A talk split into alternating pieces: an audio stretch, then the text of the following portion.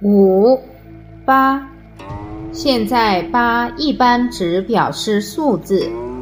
古代汉语中固然也有将其用为数字的例子，如《战国策》其策中的“周记修八尺有余”，但其本意却不是数字。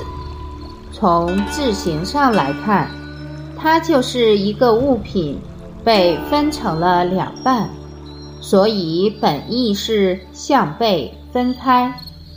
现在江浙一带还把送东西给别人叫做“八”，说东西和原主人分别了。另外，在其他一些合成字中，也可以看到“八”的本意，如分、半、公等。分开分离就是八，现在却成了吉祥数字发。